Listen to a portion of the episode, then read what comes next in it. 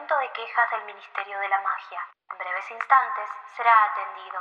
Para atención a brujas y magos, marque uno y medio. Para atención a squids, marque 3 y 2 tercios. Para atención a criaturas, marque infinito. Si usted es mago, corte y en breves instantes olvidará esta llamada.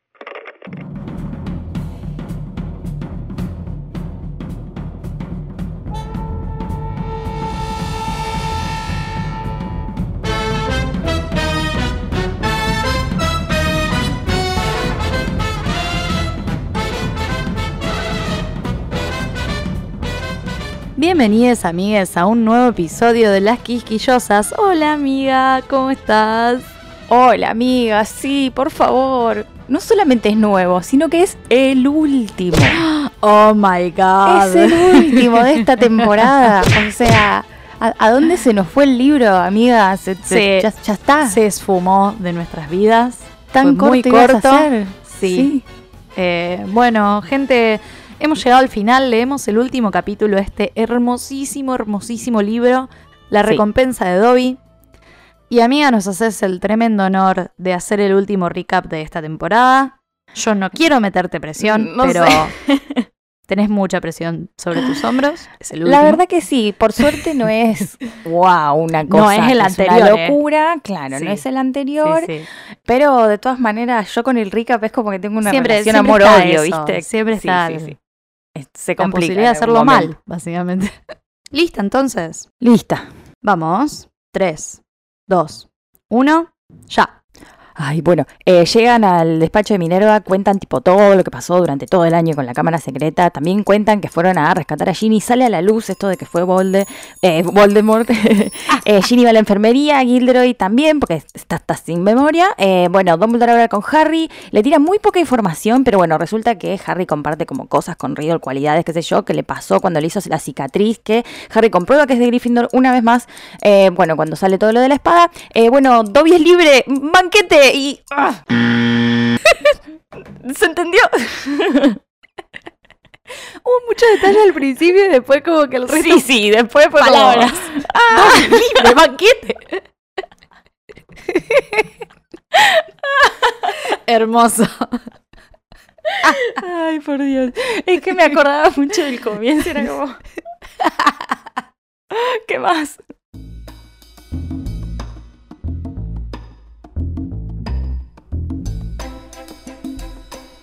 Bueno, retomamos entonces donde dejamos, una vez más. Harry, Ron, Ginny, Gilderoy llegando al despacho de Minerva guiadas por Fox. Ahí está Minerva, por supuesto, es su despacho. Dumbledore y los Weasley Parents que no la pueden creer. O sea, no, no solo no pueden creer que su hija siga viva, ¿no? Sino que Mal. los otros dos la salvaron. O sea, ¿cómo? Mal. ¿Cómo pasó esto? Así que Harry empieza a contar todo, pero todo, ¿eh? O sea, desde el momento Sí. en que escucha la voz por primera vez hasta ese mismísimo Sí. instante, omitiendo un par de cosas, por supuesto. Y sí, por las dudas. Claro. Y incluso cuando llega el momento este de hablar de, de Voldemort eh, y de que fue Ginny la que atacó a todos, y él como que duda en ese momento, ¿viste? Porque Claro. piensa tipo, uy, si la expulsan, o sea, ¿cómo la van a expulsar igual? Claro, No- boludo. O sea, no, no va a pasar, o sea, No. tiene 11 años. No, no, claro. cálmate. Pasa que como que está el, el miedito porque no hay evidencia, ¿no? De que fue el diario, tipo, no, nadie hizo nada, tipo, fue este diario roto, este cuaderno roto, o sea, ¿qué? Eh, Esto que ves acá cagado a palos, a colmillazos. Acá. Bueno, claro. esto. Eh, además está roto, o sea, está destruido. Eh, es, es como un libro hecho mierda, nada más. No, Claro. no, no, no va a tirar mucha información, ¿no? Pero Dumbledore ahí en este momento lo mira, ah, esos, esos momentos así silenciosos donde se miran y ya entiende todo porque es legermante, o sea, ya está. No va a esperar que se lo cuentes. claro. Y él es el que plantea esto, ¿no? De, che, me pregunto cómo hizo Voldemort para manipular a Ginny, ¿no? Porque mis fuentes, mis fuentes Mis confiables, contactos. mis contactos, me dicen que está en Albania en estos momentos y como que quedan todos... What? claro. ¿Qué? Sí. y ahí le da el pie al chico Potter para decir, no, no, no, eh, Ginny no hizo nada, fue el diario, eh, nada, Ginny es 100% inocente, no la expulsen. ah. Y como que el resto de la people estaba como muy what the fuck. Como, sí. pero ¿qué tiene que ver Ginny Sí. con el diario, con Voldemort? No, no, ¿qué? ¿Qué? Estamos en la Y, escuela. Ah, eh, conéctenme estos puntitos y Dumbledore explica que, bueno, que antes de ser Voldemort, Tom Riddle era un pibito, recontra inteligente, muy capo, bla, bla, bla, y después descarrila, ¿no? Y se convierte Claro. en ese ser del horror que, que termina siendo. Y es como, bueno, pero ¿y Ginny qué tiene que ver? Dice Claro. Molly. Como, bueno, pero explíquenme qué tiene que ver mi hija en todo esto. No me importa Sí, la sí, sí. biografía de Voldemort. Y Ginny ahí confiesa que, que, bueno, que estuvo chateando todo este tiempo con Tom vía el diario y.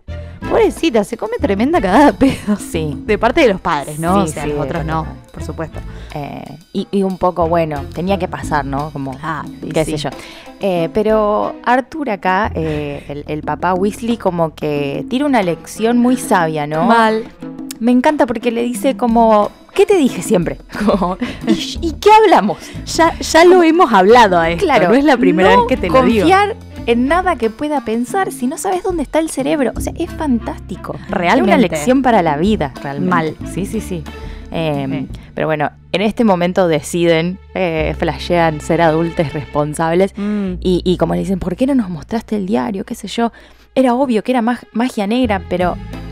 O sea, no, no era obvio para ella. Primero no era yo. obvio, ella es una nena y confió y qué sé yo, ya fue. Exacto. Y, y además, tipo, basta de, de culpar a las víctimas, ¿no? Ay, tal Porque, ah, ¿por qué no me dijiste? Es- Eso es lo ¿Y primero por qué que estabas sale. en la calle de noche? Claro. ¿Y por qué tenías eso puesto? Exacto, Eh, no, como eso es no. lo primero que te sale, o sea, de Claro. todo lo que acabamos de hablar, que claro. es extremadamente perturbador, te quedas solo con eso. Claro. Como, bueno, qué sé yo. Pero bueno, Dumbledore ahí calma un poco las aguas. Claro. Como basta de cagarla pedos, basta de culpar. Se calman. Y, y manda a Ginny a la enfermería porque, obvio, o sea, necesita descansar. Vivió una experiencia Ay, de mierda. sí. A mí me gusta esto de Dumbledore porque él es súper amable, buenísimo con las niñas, súper compinche, digamos. Sí. eh, exceptuando cosas que ya sabemos y que vamos a hablar en este episodio. Pero es como muy tranquilizador, digamos. Y también en este momento tira el datazo de que Poppy está vacunando a las petrificades. Entonces, bueno, que Hermione iba a estar bien, ¿no? Como, Sí. que qué bueno, qué buena noticia. esto y está bueno, sí. Sí, Un poco para que Ginny sepa y escuche como también. eh, va a estar todos bien, an- anda al mismo lugar al que fueron Claro. todas las otras víctimas, ¿entendés? Claro, tal cual. O sea, pues sí, fueron víctimas, ¿entendés? Como, es como una manera Tus de no... víctimas. Ah, Claro, eso, de, de no aislarla y no... Era lo peor. Para que los veas con tus propios ojos. No, no. no por Dios. Pero, Pero me bueno. parece amable eso también. Claro, tal cual. Y le dice a Minerva, ¿sabes qué, Minerva? Yo estoy cagada de hambre en este momento. Eh, ¿Puedes a- avisar en las cocinas que vamos a hacer un banquete a la madrugada? ¿Podés ir a despertar a todo el alumnado y a todo el profesorado? ¿A quién le importan los elfos domésticos? Además, tipo... Ya fue, claro. Ya fue, que se pongan a Eh, laburar, loco. Pónganse a laburar, despiértense todos y vamos a comer. Pero los chicos ya comieron, no me importa, vamos a comer otra vez. Bueno, así que nada, qué sé yo. Eh, les Weasley se van, Minerva se va. Y Dumbledore se queda ahí con Harry y Ron y les dice, ustedes se acuerdan, ¿no? Que yo les dije que los iba a expulsar si seguían jodiendo.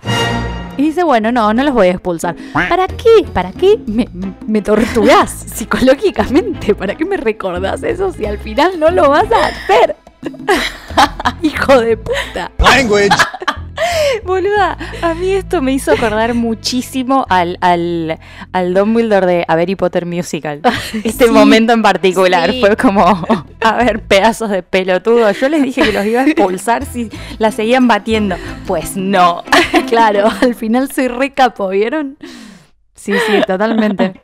Oh, qué hermoso el Dumbledore de, de Harry Potter Music. Claro, este momento muy así que tiene él. Sí. Está que no le importa nada. O sea, salió Sí. todo más que bien. Tal en cual. su plan. Ah, eh, pero los pido igual con los huevos en la garganta, los dos. Así como. mm. Pero en este momento, bueno, cuando se va toda la tensión, ellos Claro. como que, ah, bueno, Menos vuelven mal. a la normalidad porque les dice Mm. que van a recibir los dos el, el premio especial por servicios al colegio, que este está bien ganado, ¿no? Eh, claro. No como los demás, Claro. los otros chantas. ah. Eh, y también les da 200 puntos para Gryffindor para cada uno. O sea, así como, ah, tomen chicos, 200 ¿Qué, puntos qué cada queda? uno. ¿200, 300? Toma 500. ¿Qué sé yo? Nada. Felicitaciones. Y nada, obviamente Gryffindor gana otra vez, qué sorpresa, ¿eh? Claro. Ya no, de nuevo no. No de nuevo, decía. Para nada arreglado este, esta copa de la casa. todo, todo muy legal, todo muy Sí, transparente. sí, sí. Basta, chicos. Y acá pasa, creo que, no sé, lo más gracioso de este capítulo que es que Dumbledore le habla a Gilderoy. Que está ahí sentadito sin decir nada como muy poco común en él, ¿no? Claro, porque le dice, ¿por qué tanta modestia, Gilderoy? Como, ¿por qué no estás haciendo un show de cómo salvaste a todo el mundo? Claro, de cómo, cómo siempre Claro. supiste todo, claro, todo eso. Algo raro estaba pasando, sí. Omitiendo, por supuesto, la parte en la que quiso sacarles la memoria a los pibes. Obvio, obvio. Convenientemente dejándolo afuera. sí. Eh, pero está ahí todo como ido. Él está en Sí, otra, sí, claro. Está en otra Gilderoy, ¿viste? Me lo imagino como medio drogado, como... Sí, que de hecho, no como sé. que cuando, cuando Dumbledore dice su nombre, como que él mira, viste, para otro lado, como, como a quién le habla, viste, como re ajeno, digamos. Me encanta. Y es muy Lo gracioso amo. porque incluso escucha que le dicen tipo profesor, como el profesor, qué sé yo, y Sí. dice, soy profesora, debo ser un inútil. Sí, Gilderoy, ¿cómo te diste cuenta? Gilderoy, exacto. Me Mi gusta amor, porque- Pobrecito, es como un niño. Sí, o sea, sí. Me gusta que, que esta borrada de memoria le dio como humildad. Y, Mal. y bueno, ahí Ron le explica a Dumbledore como, bueno, quiso hacer un embrujo memorizante y salió mal, le pegó a él. ¿Y qué pasa, hijo? Bueno, Él lo conoce a Gilderoy y eso es lo que pasa. Claro. Algo, algo debe saber. De, Capaz Gilderoy le robó algo, a- algo suyo, claro. en gato. Claro. No. Fue mal. Ya está. Cerró la historia de Norman. Bueno, y Dumbledore dice, eh, herido por su propia espada, como, No, ya sabía, no, ¿me entendés? Como, no. No, no, no. ya Un momento muy snap. Claro, claro, ya sabía absolutamente todo y lo dejó dar clases igual. O sea, no, no, por no favor. es hermoso, en realidad es una verga, pero es muy gracioso. Pero es muy gracioso. Ay, pero bueno, después de ese momento tenso lo mandan a la enfermería él también, Obvio, obvio. ¿no? Incluso en este momento Dumbledore como que se pone a escribir una carta, ¿viste? Para, Mm. para mandar a Azkaban para, para sacar a Hagrid, que tampoco tiene nada que ver. Pobrecito. Me pregunto qué habrá puesto en la carta igual. Hola. porque- Hola. Hola, señor Dementor, director de la prisión de Azkaban. Devuélvame a mi guardabosques. A su mayor consideración. Claro, atentamente. Em, pero bueno, después de esto se viene la charla emotiva anual Claro. que tienen eh, Harry y Dumbledore siempre, donde Dumbledore tira tipo un puchito de info. Poquitito. Así como un, un- una arenilla Claro, de sí, info, sí. ¿no? Como Una estrellita. Eh, eh, para que el chico Potter... Bueno, vaya aprendiendo muy, pero muy, pero muy de a poquito las Sí, cosas. a cuenta gota. Em, sí, sí, sí. Claro, por supuesto, porque si no, no. Si no, que le va a agarrar No, ¿cómo un- le vamos a decir todo junto, ¿no? pobrecito? ¿Cómo le vamos a decir todo junto? Claro, No, claro. ¿qué? No le da la Em, cabeza. Bueno, Eso yo siento que eso es lo que debe pensar Dumbledore. no le debe dar. No le da, No, no. Eh, y esta vez, igual, charlan del tema lealtad, ¿viste? no? Claro. E incluso charlan de esto de que, de que Harry se parece un poco a Tom, que es bueno una preocupación que está teniendo Harry en este momento. Como entre medio de todo eso, él le escuchó cosas, ¿no? Claro. con esta conversación que tuvo con Tom Riddle. Y, y es como también pensar que, que todo el año empatizó con Voldemort, no sé, sumado también a, a la duda que, que tiene de sí mismo, de que, bueno, supuestamente él debería pertenecer a, a Slytherin. Es como mucho todo, él está un poquito abrumado. Sí, tal cual. Siento que, que cual. no habla tanto. Además se habló como media hora contando Sí, toda la historia, ya todo lo que hizo No durante tiene más todo el ganas de hablar como, nunca más. Basta. Y mm, tenemos un pequeñísimo spoiler de lo que se viene acá, porque Dumbledore le dice que Voldemort le transfirió sin intención algunos de sus poderes cuando le hizo la cicatriz y que por eso él puede hablar parcel y, y demás Sí. talentos. Y es como un pequeño acercamiento de Dumbledore mismo a la cuestión de los horrocruxes, ¿no? Porque Sí. como ya hemos dicho, todavía él no sabe bien cómo hizo Voldemort para no morir. Está como en- plena investigación y esto un poco le confirma las hipótesis. Es como, ¡apa! Sí. Mira este, este artefacto. Míralo, Mira este diario, Mira qué interesante. Sí, tal cual. Me lo imagino maquinando. Claro, la cabeza todo está pasando, él está. a mil por hora. trácate, trácate. Sí, sí. Sí, sí, sí. Tal cual. Sí, pensando en todo. No ve la hora que se vayan todos a la mierda. Tal cual. Para sentarse a, Sin duda. a hacer cosas. Sí. Eh, pero de todas maneras, eh, el chico Potter, como siempre, mambea. Obvio. Como era obvio. es el momento de, de mambear. Es el momento. ¿Cuándo, Es el momento de mambear, ya está. Eh, listo, ya, ya lo di todo. Claro. Ahora necesito my moment. Claro. Drama. Mi momento drama. Eh, todo drástico, qué sé yo. Y, y entonces como empieza esto, uy, pero entonces sí tengo que estar en Slytherin, como, ah, qué sé Claro. yo, berrinchito. Pero no, hermano, No. cálmate un poco. O sea, cálmate un poco. Y le dice Dumbledore, tipo, no, a ver, bajamos tres Para, cambios. claro, Mira, le- cálmate. para. ¡Basta! ¿No entendés lo que es basta? ¿No entendés lo que es basta vos? Eh, mira la espadita esta, la Claro. que trajiste vos. Eh, la espada esta es obviamente nadie más y nadie menos que el señor Godric Gryffindor. Mis aplausos. Ah, Claro. Y, y, mm, me parece un poco que la lección, la lección, no sé por así decirlo, más valiosa de Dumbledore en este momento es esto. Que, que lo que importa son las elecciones que hacemos más que nuestras habilidades o, o lo que traigamos como herencia, ¿no? Harry está en Gryffindor porque elige no estar en Slytherin y eso es lo que lo diferencia de, de Voldemort y es porque decide estar en Gryffindor. Y es lo que decimos acerca de las casas, ¿no? Que en realidad lo que cuenta es qué cualidades valoramos, ¿no? Que, que tanto nosotros mismos como, bueno, como en otros. Y no justamente en lo que nos destacamos, o sea, que a veces se, a veces puede coincidir y a veces no. ¿no? Claro, sí, pero son, van por caminos distintos muchas veces. Claro. No es lo mismo. Así que bueno, una charla hermosa, muy eh, significativa. Pero acá cae el señor Lucius Malfoy. Y con él cae Dobby. Sí, what? Es como ¿Qué? ese momento cuando yo recuerdo haberlo Mm. leído por primera vez. Yo no me lo esperaba. Claro. Me Mal. acuerdo. No me lo esperaba cuando era chiquita. Y me gusta que en el libro Harry no lo buchonea, porque Ajá. en la peli directamente le dice, ah, mira qué picarón, Dobby, al final eras el elfo de los Malfoy y me estuviste ayudando todo el año. Sos un sorete, Harry. O sea, claro, cerré el orto. Eh, pero en el libro no, se ubica, digamos.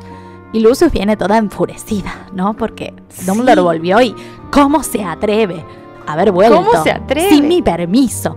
Y Dumbledore le dice, mira, boludo, a mí los otros viejos rancios del consejo me pidieron de rodillas que volviera. Me dijeron que vos los tenías amenazados, que ibas a maldecir a, tu fa- a sus familias.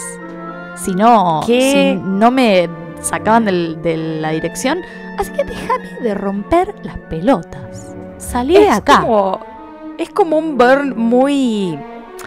Con mucha elegancia, ¿viste? Obvio, pero además toda la calma Me del encanta. universo, sí. Sí, Y sí, bueno, me encanta. Él, em- Lucius empieza a chusmear como, che, ¿quién fue?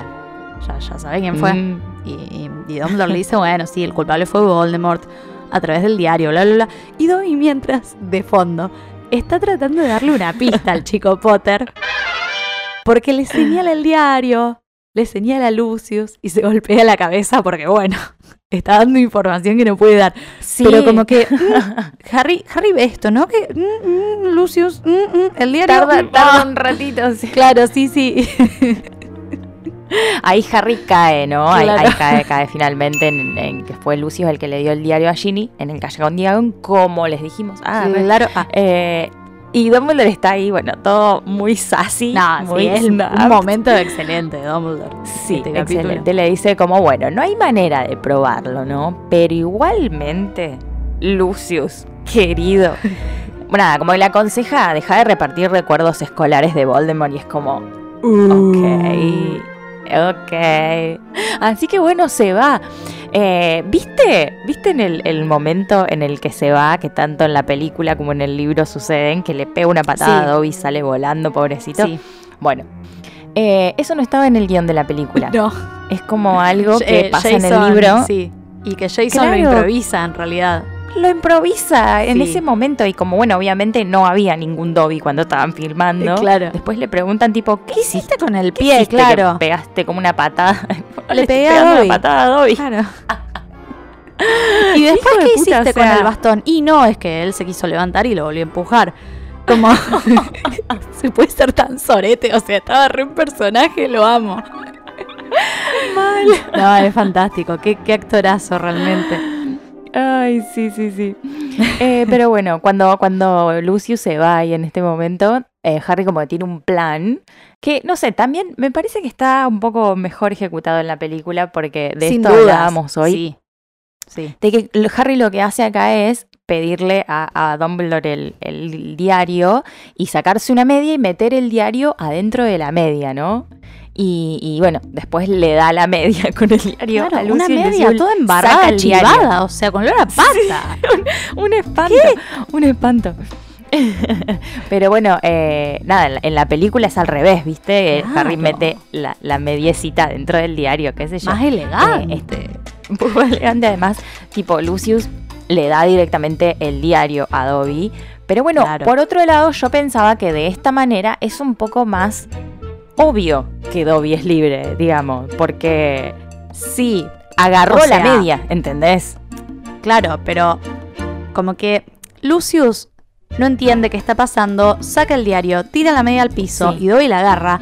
Pero es como que ve Ajá. una laguna legal también. Sí, sí. O sea, es como, che, mira, Lucius tiró una Eh, media y, Bueno, y está acá y bueno, y, y la voy a agarrar.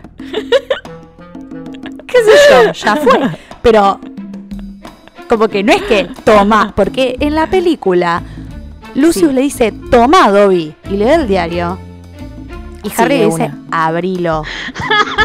y Dobby ahí encuentra la media. Ahí sí, le dio la media. adentro Le dio la media. Acá no se la dio. O sea, como que Dobby La tiró. Nada, Dobby la vio y aprovechó. conseguiste un abogado, Dobby, porque yo no sé hasta qué punto es legal lo que hiciste. Pero bueno, lo bancamos, Dobby es libre.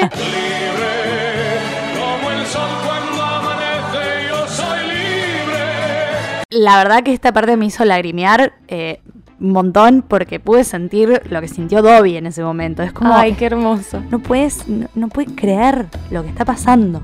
Ay, sí, sí, sí. Y, y me puso la piel de gallina, me emocionó muchísimo. Es como que lo leía y. ¡Ay! Ay, Dobby. Dobby. Hermoso, hermoso. Sí. Te amamos, Dobby. Y bueno, el resto del capítulo es todo felicidad, Obvio. ¿no? obviamente. Todo es en pijama, same. Eh, comida, Hermione, vivite coleando, abrazando a, a quien pueda. Eh, Justin también pidiendo disculpas. Justin Fl- Fletchley. Eh, Hagrid que vuelve de Azkaban a las 3 y media de la mañana. O sea, tipo, bueno, Amo que, seguían de fiesta. No, no, no, amo que hicieron alta Seguían party, comiendo, o sea, claro. Me sí, encanta. Sí, sí. Eh, después, los exámenes suspendidos, una hermosura. Hermoso. La mejor noticia. Todo para todos, menos para Hermione. Obvio. Y mm, nada, Lockhart ya no da clases, o sea, todo está bien. Hasta los profes festejan tipo- esa, ¿viste? Claro, tienen tipo libre, así, Sí. en, en el horario de defensa contra las artes ocultas, Claro, están al pedo. están Que es básicamente pedo. lo mismo Sí, que hacían con Gilderoy, pero sin Gilderoy. O sea, tal cual. todos ganamos. Sí. Y, y bueno, esto, sale esto de que Percy tiene novia. que Ginny cuenta al Amo final. porque le salió- Cuenta. Le salió como el alma chusma a Harry de por qué lo tenía Sí. tan presente, ¿no? De, che, Ginny, ¿qué le viste haciendo a Percy el otro día? Claro, Como, me "Ay, interesa. ¿Por qué se te ocurrió esto justo ahora? Le gana lo chusma, por favor. Sí, sí, sí. Bueno, todo muy, todo muy bonito, ¿no? Todo muy hermoso y el libro termina con, con Harry dándole el número de teléfono de los Dursley a, a Ron y Hermione para, bueno, al menos estar un poco más comunicadas. Claro. eh, que no caigan en un auto tipo de la nada, está todo bien, podemos encontrar otra solución. Además no le van a dejar mandar a Hedwig a ningún lado. no, claro, si van a tener la lechosa secuestrada, más vale ver otros Sí, medios. Sí, sí, sí. Mal, sí, mal, mal, mal. Eh, así que bueno, nada. Ese es el fin del libro. Encima el libro termina tipo con diciendo algo de los Dursley. Es como, oh, ya Basta. empieza el Bueno, peor por lo momento, menos- ¿no? De nuevo. Por lo menos ellos no aparecen. Sí. Como en el libro pasado. Así que bueno, se terminó, se terminó este libro que nos fascinó, la verdad, releer y analizar. Estuvo espectacular. Sí. Eh, totalmente reivindicado Sí, en mal. nuestros corazones. Así que bueno, falta todo lo de hoy. Vamos derecho al departamento de misterios.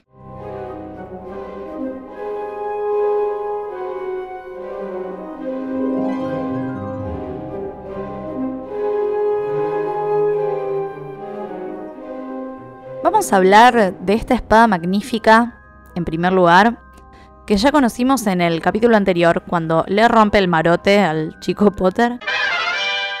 Pero le permite derrotar al basilisco, así que bueno, bancamos. Eh, Toc. claro. El chichón. Claro, y en este capítulo él está, bueno, ya, ya lo hablamos en su mambeo habitual, pensando que, bueno, no, en realidad yo no pertenezco a Gryffindor, pertenezco a Slytherin, porque, bueno, me lo dijo el sombrero dos veces. Y aparte, Claro. bueno, eh, estas similitudes entre él y Voldemort tiene características suyas, etcétera, etcétera, etcétera. Y Dumbledore, bueno, busca como afianzar su confianza también y le pide que mire más detenidamente la espada y resulta que esta espada tiene un nombre grabado que es el de Godric Gryffindor. Sí, el señor. Ah, Claro. Y mm, vamos a aprovechar para hablar, obviamente, de la espada del señor Godric Gryffindor. La espada de Gryffindor fue hecha hace mil años por duendes, los trabajadores metalúrgicos más hábiles del mundo mágico, como ya, ya hemos hablado en nuestra primera temporada. Y bueno, por lo tanto, tiene propiedades mágicas, ¿no? Claro. Está hecha de plata pura e incrustada con rubíes, nice. La piedra que representa a Gryffindor, ¿no? En los relojes de arena que cuentan los puntos de las casas. Claro. El nombre de Godric Gryffindor, como les dijimos, está grabado justo debajo de la empuñadura. Claro. Y la espada fue hecha según las especificaciones de Gryffindor por el duende Ragnuk el primero, el mejor de todos los duendes plateros, metalúrgicos, y por lo tanto el rey, ¿no? Ya que la Ujú. cultura, en la cultura duende el gobernante no trabaja menos que los demás, es simplemente más habilidoso. Mira, Y bueno, cuando la espada estuvo terminada, Ragnuk la codiciaba tanto que fingió que. Gryffindor se la había robado. Y para recuperarla le mandó como, no sé, un sicario. ah, Como que Claro. en realidad le mandó una patota, viste, para agitarlo y que se la devuelva, básicamente. sí. ¿no? Una patota Sí, de me obviamente, encanta. obviamente Gryffindor se va a defender, Más o sea, vale. es el rey, claro. Claro. Se defiende supuestamente con su varita, ¿no? Pero sin matar a sus atacantes. Me parece muy Gryffindor. Sí, obvio. Pero, en cambio, en, en vez de matarlos, los manda de regreso a, a que vean a su rey, pero hechizados, ¿no? para Obvio. que, para que, para usarlo de mensajero, Sí, básicamente, y que comuniquen la amenaza de que si alguna vez intentaban robarme, oh, dale. Vos me sí, llegás a robar de nuevo. Dale, intenta, intenta. Te rompo la cabeza. Obviamente iba a, usar, iba a usar la espada en contra de ellos, Claro. digamos, como me parece bastante ahí calados los tenía. Y bueno, obviamente este, este duende rey Ragnuk se toma muy en serio la amenaza y un poco se caga en las patas. Claro, obvio. Y le deja a Gryffindor su, su propiedad legítima. Es como, ah, bueno, está bien. Ah, bueno, No la sí, quiero sí. tirar. No me robaste nada. Pero igual un resentido total hasta el día de su muerte, como que nunca, nunca lo, lo terminó de Claro. Esa es como la base, ¿no? De la falsa leyenda de- del robo de Gryffindor que persiste, incluso en algunos lugares de la comunidad de duendes, eh, nada, la siguen teniendo a, a ese prejuicio Claro. y esa idea. claro, claro. Ahora, puede, puede preguntarse uno por qué un mago necesitaría una espada. ¿No? Claro. Y es una pregunta que se hace bastante seguido, pero que se responde muy fácilmente, porque en los días previos al Estatuto Internacional del Secreto, que cuando los magos y las brujas se mezclaban con los muggles, usaban espadas para defenderse tan a menudo como varitas. No solo usaban las varitas, y de hecho se considera, se consideraba en esa época antideportivo usar una varita contra una espada muggle. Que a ver, Claro. no quiere decir que nunca se haya hecho, digamos. O sea, gente poco ética y en todos lados. Claro. Y de hecho, muchos magos talentosos también eran duelistas, eh, consumados en el sentido convencional, Gryffindor siendo uno de ellos. Claro, me lo reimagino ahí todo. Obvio, pero además todo edad caballero. media. O sea, Sí, claro, vale. obvio. ¿Quién no va a usar una claro, espada? por favor. Claro. Y de hecho, con, con esto de- de- de- del mito, ¿no? De, las espadas encantadas en el folclore, hay bastantes. O sea, Ajá. la espada de Nuadu es parte de los cuatro tesoros legendarios de Tuata de Danán, un nombre dificilísimo, pero eso. Ah. Em, Pero bueno, de él, de esta persona. de esta persona.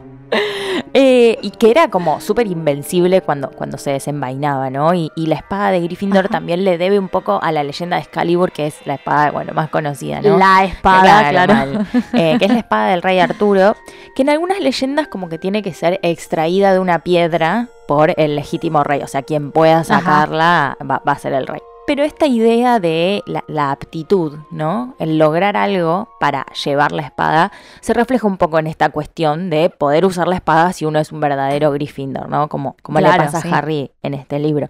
Es un Tal poco cual. como Mjolnir, ¿viste? De Thor. Porque... El- sí, el martillo de Thor, sí, tal cual. sí. sí, sí, sí. Quien sea digno. Bueno, y hay otra alusión a Excalibur emergiendo del lago cuando Harry tiene que sumergirse ¿no? en este estanque congelado del bosque eh, para recuperar la espada, Ajá. las reliquias de la muerte. En realidad, la ubicación de la espada fue un impulso de Snape que quería complicarle la vida a Harry nada más. Mira, o sea, mira. rencor total. Mira, o yo no siempre, es que- yo siempre pensé que era una alusión a que para vos poder usarla ibas a tener que hacer un acto de valentía. Claro, yo también. Eh, la señora Señora, en este artículo planteó que fue por eso. Solamente que algo fue caprichoso simplemente de Snape, Snape. queriendo, claro, un capricho de Snape queriendo cagarle la vida al chico Potter. O sea, básicamente si la espada la trae otra persona y la pone enfrente tuyo, significa que la podés usar y ya. Porque, o sea, ver, eso es lo que hace Snape, se la deja si ahí. sos un ponele- verdadero Gryffindor. Y pero si no, ¿qué pasa? ¿Desaparece? Y capaz si no, no la podés agarrar del fondo del lago. Claro. ¿O de Y pero entonces, ¿cómo hizo Snape para Tipo como la llevarla? del rey Arturo. Andás a ver, eso es La lo que yo puta no madre. entiendo. Pero bueno, nada. Incoherencias. Pero mm, nada, se relaciona con eh, esta leyenda de Excalibur porque, según la leyenda, fue entregada a Arturo por la dama del lago Ajá. y fue devuelta al lago cuando murió Ay, me encanta eh, eso. Arturo. Está bueno. Está muy bueno. Bueno, este artículo, ¿no? De la señora señora, dice que hay como un choque entre culturas, ¿no? Sobre esta cuestión del Claro. robo de, de la espada, porque en los libros de esta saga los duendes consideran que todos los objetos que hayan sido hechos por duendes son suyos por derecho. Aunque un objeto específico podría ser, no, no sé, entregado, ¿no? Podemos decirle a un mago durante su vida mediante un pago de oro, como un préstamo, ¿no? Como un alquiler. Claro, no es una compra. Claro. Entonces, una vez que el mago muere, el objeto como que tiene que ser devuelto a manos de los duendes. Esa es su idea, Ajá. ¿no? Y las brujas y los Sí. magos, como los magos podríamos decir, creen que una vez realizado el pago, ya estamos, ¿no? Ya el está, objeto claro, nos sí, es mío. claro, es- Sí. Me pertenece. Y a mis descendientes hasta el fin de los tiempos. O sea, es nuestro, Claro, ¿no? sí. Pero es un choque de valores que al fin y al cabo no tiene solución, porque, o sea, cada lado tiene un concepto súper diferente de lo que es correcto. Es bastante opuesto, de hecho. Eh, Claro. Entonces, según los duendes, Gryffindor robó la espada, pero según los magues, no. Entonces, bueno, en este Claro. sentido, podríamos decir que están las dos partes en lo correcto, ¿no? Según su propio sistema de valores. Claro, sí, es una situación medio irreconciliable Claro. y de hecho eh, el artículo decía que eso es lo que lo enfrenta, e- es el dilema al que se enfrenta Harry eh, con Griphook en las Reliquias de la Muerte. Claro. Porque eh, sabe que le tiene que dar la espada, que él está exigiendo la espada y en realidad mm, no, Y no. no, no. La espada demuestra cuál es su lealtad al fin y al cabo. También, Medio, porque Totalmente. el momento en que desaparece, o sea, no la tiene más Griphook. Así que bueno. Claro. Bueno, otra cosa que queríamos traer a este último episodio, por supuesto, es una teoría de los Carlin Brothers. Yes. Ya no, de nuevo no. no de nuevo decía. Bueno, otra vez, no. Unas pesadas totales, pero Perdón. ah, Sí, escuchen esto. Pero es algo que ya avisamos, podemos decir, el que avisa, mm, mm, avisamos el, el- la temporada pasada, ¿no? De que los Carlin tienen como una serie de videos donde explican este gran plan que tiene Dumbledore, eh, libro a libro, ¿no? Cómo se Sí. va desarrollando en, en cada uno. Y hay una playlist que los tiene a todos. Sí, recomendamos. Em, bueno, estos, estos videos ¿no? del gran plan de Dumbledore eh, van contando cómo Albus como que va preparando a Harry como cerdo para el matadero, a- como ya Claro. todos sabemos. Em, y en la primera temporada hablamos de cómo Dumbledore va como seteando un escenario, ¿no? Va, va- una especie de laberinto se le va avanzando de a uno, ¿no? Y Claro. mm, eh, para que Harry como que conozca a la gente indicada, para que no caigan en Slytherin, bueno, cosas que si quieren escuchar pueden ir claramente a, a la temporada 1, es el episodio 17, así que... recomendamos para refrescar.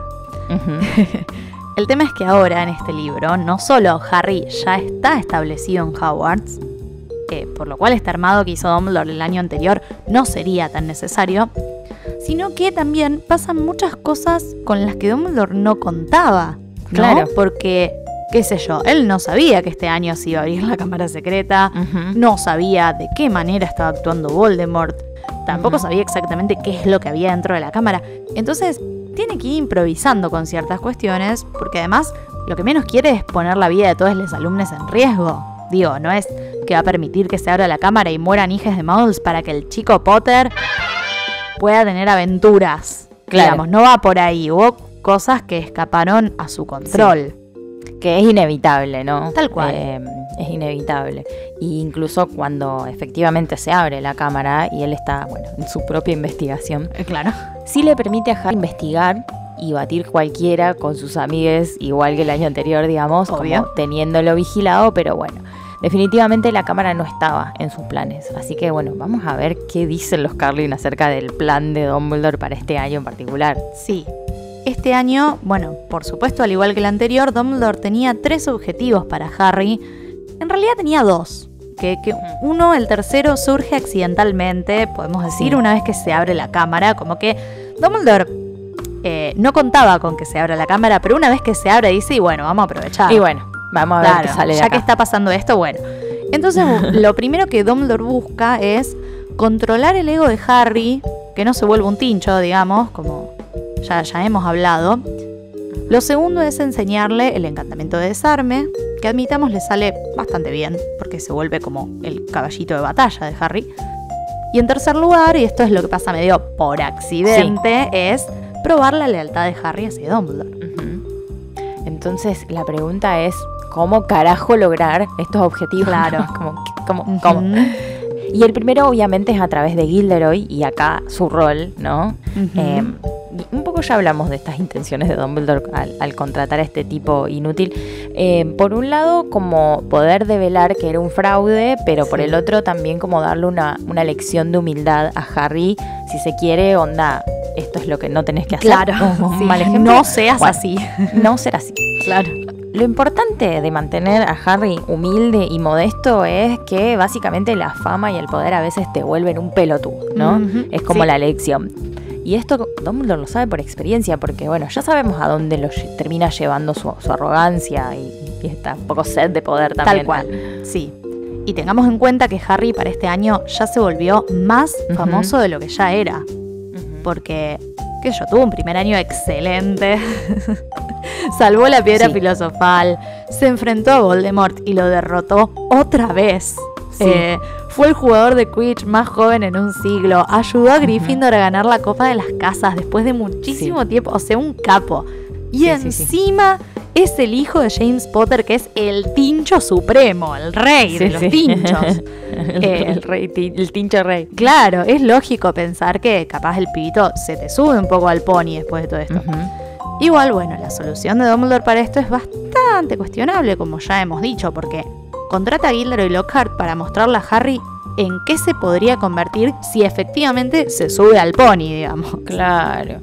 Pero o sea, o, o sea, fantástico, ¿no? Está bien, todo claro. bien. Como Ponele. lección de vida, excelente. Sí. Pero no sé, no podías hacer una reunión, invitarle a una cena, ¿entendés? Una, o no sé, una entrevista, un café, no sé, algo, no. Directamente ¿por lo contratás y le cagás la vida al resto de todos los estudiantes. O sea, no, no, no. eh, no. es una irresponsabilidad que no está buena. Es como No. si estuviera jugando, ¿viste? ¿Cuál? Eh, Con la educación. Imagínate. ima- no. Ah.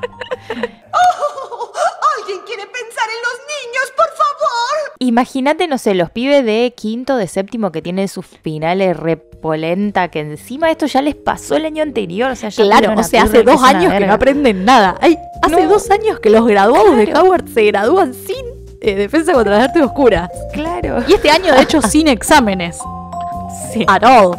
Bueno, Hacían lo que escuela querían. de excelencia, excelencia académica. Para Dumbledore igual en este momento es como lo más importante es derrotar a Voldemort y nada, se pone el chip. Focus ahí, claro. Y Sí. para eso, bueno, necesita enseñarle esta lección a Harry, pero qué sé yo, no todo gira alrededor del chico Potter. ¿Entendés? Claro. Hay gente estudiando, hay gente que le interesa su u- futuro. Usted está a cargo de una escuela, ¿se acuerda? ¿Se acuerda? No, no, parece que no le gusta poner a los pibes en peligro, pero no tiene problema de que se gradúen sin aprender una mierda. Y es como lo que, él- lo que se puede. Como ya que, está, bueno, ya, ya, tuvieron. Larguemos gente no calificada a trabajar en el mundo mágico. No pasa una. Total, no es que no tienen universidades en el mundo mágico. No, claro. Bueno, en fin. Total, esto no va a afectar toda su vida. Tal cual. No, no, no hay problema. Pasemos entonces al segundo objetivo. Que dijimos que cuál era. Dumbledore quiere que Harry aprenda el encantamiento de desarme Expelliarmus. Y acá viene muy bien el club de duelo que inicia Gilderoy, que termina ese mismo día. Claro. Y, eh, pareciera ser que Snape acepta ser su asistente porque Dumbledore se lo pide, ¿no? Justamente con Ajá. esta meta de enseñarle el encantamiento, porque si no, ¿por qué Snape aceptaría ser el asistente de Gilderoy Lockhart en un club ¿Por qué de duelo? estaría ahí? Claro. ¿Por qué estaría ahí? Tal cual. Y bueno, decíamos que esto sale bastante bien porque es lo único que Harry aprende de defensa contra las artes oscuras en todo un año. O sea, por lo menos. Sí, lo único. Claro. En mucho tiempo, diría. Tal cual. bueno, esto también se relaciona un poco con su primer objetivo. El de mantener su raya. No. su raya como, Eliana. Limpia. Limpia. Pura. Ay, cojabona. Qué difícil retomar ahora. Ay, sí. Pero empezar de nuevo. Esto también, esto también se relaciona un poco con Ya está, no voy a poder pensar en otro objetivo. Bueno, bueno, grabamos mañana, ¿querés? Seguimos mañana. La puta madre. Language. Basta, chicos. Esto también se relaciona un poco con su primer objetivo, ¿no? El de mantener un poco a raya su ego. Como Claro. bajarle un poco. Bajar los bajarle un humos. poquito los humos, sí. claro. Eh, qué sé yo, Expelliarmus no es solamente un hechizo ofensivo, sino también es defensivo, ¿no? Claro. Te permite evitar el combate en cierta manera y, bueno, previene la, la violencia. Sí. Es un poco una lección, ¿no? Pará, Sí, hablar. desarmemos, no taquemos, bancá. Después vemos si es necesario, pero pará. Pero bueno, lo que, lo que busca Dumbledore en realidad es que el alma de Harry no se fracture. ¿no? Esto es muy, muy particular. Claro. Em, porque es también una ventaja que él tiene sobre Voldemort, ¿no? Ya está esto de que eh, eh, él tiene su alma como completa, eh, Claro. pura, ¿no? Blanca y pura. ah. Inmaculada. Em, inmaculada. Y también de ahí la importancia de este encantamiento, ¿no? Porque le permite ganar batallas sin necesidad de, bueno, matar al, al oponente, que Claro. eso es lo que fracturaría su alma, ¿no? Y vemos que todo esto da resultado, porque funciona. O sea, en el futuro Harry usa ese encantamiento para todo y también tiene su alma como intachable. Ah, Claro, sí. Que de hecho, no solo eso, sino que él elige siempre el camino de la no violencia. ¿Qué sé yo? Tiene la oportunidad de matar a Sirius, no lo hace. Tiene la oportunidad de matar a Pettigrew, no lo hace. ujú. Error, pero bueno. Eh, y, y muchas veces más que, bueno, hay veces que queda como un pelotudo, como por ejemplo con Pettigrew, pero, sí. pero es como que esa lección ya está como absorbida por él. Está muy, muy fija. Sí. Y por último, Dumbledore va a intentar asegurarse, como decíamos, de la lealtad de Harry hacia él. Ujú. Podemos pensar que en realidad al principio de este libro Harry no es leal a Dumbledore. Sí. Qué sé yo, lo admira, lo respeta y todo, pero la lealtad pasa por otro lado, es como un plus. Y se tiene que ir construyendo y es un poco lo que hace Dumbledore este año. Sí. Y esto es crucial para él porque es el único que sabe acerca de la profecía, ¿no? Sí. Entonces, a partir de esto, él se considera el único calificado para guiar a Harry en lo que tienen que hacer. Nunca decir las cosas igual. ¿Qué sé yo? No sé. No. ¿Para qué? Nada. Eh, ¿Qué utilidad tendría? Así que como que necesita que Harry confíe más en él que en cualquier otra persona que pueda querer manipularlo. O sea, el único manipulador Claro. debe ser él, ¿no? Claro. Sí. El único. sí, sí. Con el permiso de manipular es él. Sí, sí, re sano. Algo. Mm, bueno, Sí, sí. Eh, entonces nos preguntamos, ¿no? ¿Cómo hace para, para ganarse Claro. su, su lealtad? Y lo hace a través de Hagrid, ¿no? Eh, Dumbledore sabe que la primera vez que abrieron la cámara secreta, Hagrid fue inculpado por Tom, ¿no? Sí. Entonces, como confía en Hagrid, logra convencer al director, a Dippet, de dejarlo quedarse como guardabosques. Entonces, Bueno, Sí. cuando Harry finalmente descubre que Hagrid es inocente, entiende este acto de Dumbledore como una muestra de lealtad hacia Hagrid y eso es lo que al final hace que le termine siendo leal a Dumbledore, ¿no? Claro, sí, porque, o sea, también pensemos en, en la relación que tienen Harry y Hagrid. Ajá. Esta, esta muestra de lealtad me parece que es como, ah, mirá, mirá lo que hizo por Hagrid. Y, Hagrid es un tipazo. Y, Claro. y ahora también debe entender también la lealtad de Hagrid hacia Dumbledore. Sí, Que él ya, ya conoce desde el primer momento en que habló con Hagrid. claro. Él, él entiende ahora el porqué, Claro, me o sea, parece que le cierra un poco más. Lo vio con sus ojos y bueno, Claro. no nos, o sea, no nos olvidemos que a esta altura también, bueno, ya vio a Fox y bueno, ya pasó todo eso, como que medio Claro. venía por ahí Sí. también. Así que bueno, nos resultan re interesantes estos videos de los Carlin Sí. y por eso los traemos al final de las temporadas porque vamos viendo, ¿no? Cómo mientras todas estas cosas le pasan al chico Potter, detrás de eso hay toda una planificación por parte de Dumbledore. Ujú, que es un señor adulto, grande. Claro, un señor mayor que señor quiere mayor. que mm, las cosas salgan de determinada manera y, y no le importa qué pase en el medio, digamos. Sí, un Como poco que- sí. Su determinación porque las cosas salgan así y no así pueden tener como las mejores intenciones, que yo, el bien común, Sí. la comunidad mágica, todo lo que vos quieras, pero en el camino estás dañando a mucha gente, hermano. Sí, sí, sí. Eh, hay que medio que no aprendiste nada. Eh, capaz hay otra manera, capaz no. Pero también por estas cosas nos gusta charlarlo porque es una situación compleja, es un personaje complejo. Y es un como, personaje complejo, eh, porque eh, terminas entendiendo sus intenciones y todo. Claro, y Pero o sea, bueno. moralmente son como medio raras, pero al final es como que no te sale también estar completamente en contra. Sí, ni hablar. Además pasa esto de que es re amoroso y es Mm. comprensivo y es como buen tipo y Mm. re honorable. Entonces como hace otra- es todas estas otras cosas y vos decís como, ah, hijo de puta. Te quiero y te odio. Bueno, ahí tenemos preguntontas. Yes. Yes, las últimas de esta temporada. Las últimas. Bueno, tiro monedita. ¿Visto? Voy. Cruz. Jaja. Bien. Bien. bueno, te toca a vos. Es lo que estábamos esperando, esperando. que te tocara a vos. Bien, y ya pensaste pregunta. Pensé una pregunta y mm, quiero que me digas cuál fue, si recordás, ¿no? ¿Cuál fue el momento en el que vos, tipo, te enamoraste de la saga? O la, te entró, tipo, la magia, si lo recordás.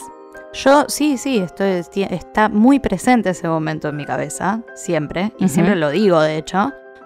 Yo había visto las dos primeras películas, había leído los dos primeros libros, y me gustaba hasta ahí, o sea, es como, ah, mirá qué interesante estos libros, pero como cualquier otro libro, digamos. Y para Reyes, creo, no sé, no me acuerdo. eh, mi madre me regaló El prisionero de Azkaban Ajá. y me lo devoré y me fascinó. Y fui a ver la película y me fascinó. Guau. Así que El prisionero de Azkaban para mí es eh, el antes y el después. ¡Wow! Por más que no sea mi libro favorito y no Ajá. sea mi película favorita, es el antes y el después, la- la- el punto de quiebre de pasar de esto me gusta a esto es lo mejor que me pasó en la vida. Eh, así que yo creo que mi madre debe estar muy arrepentida de haberme hecho esa compra. Porque después vinieron muchas más. Sí. Y, y tiene una hija de 30 años que no puede hablar de otra cosa que de Harry Potter. Pobre Mimi. Sí, pobre Mimi. Bancamos a las madres que se bancaron todo, toda nuestra, nuestra Cualquier locurita. locura, los, fa- la- los fanatismos, nos han llevado al cine. Ajá. Eh, Qué hermoso. Bueno, entonces Sí. vas a disfrutar un montón la temporada que viene la estoy esperando. la temporada que viene. Sí, aguante. Sí, ¡Ay, qué emoción! qué hermoso. Bueno, amando tu respuesta de hoy. eh, Gracias, amando, gracias. Ah. Me, me da mucho Amando tu amor. pregunta también. Me, nos imagino todas niñas, ¿entendés? Como es re lindo pensar en qué momento tipo entró la magia ah, o, o- o Sí. esto nos impactó, es genial. Tal cual. Em, bueno, así que nada, aprovechando nuestras lecturas actuales, mucho más eh, adultas que ese momento, podemos empezar a preguntarnos unas ciertas cosas muy interesantes sobre nuestros personajes favoritos. Así que, por supuesto, ¿a dónde vamos a ir? Al Identikit.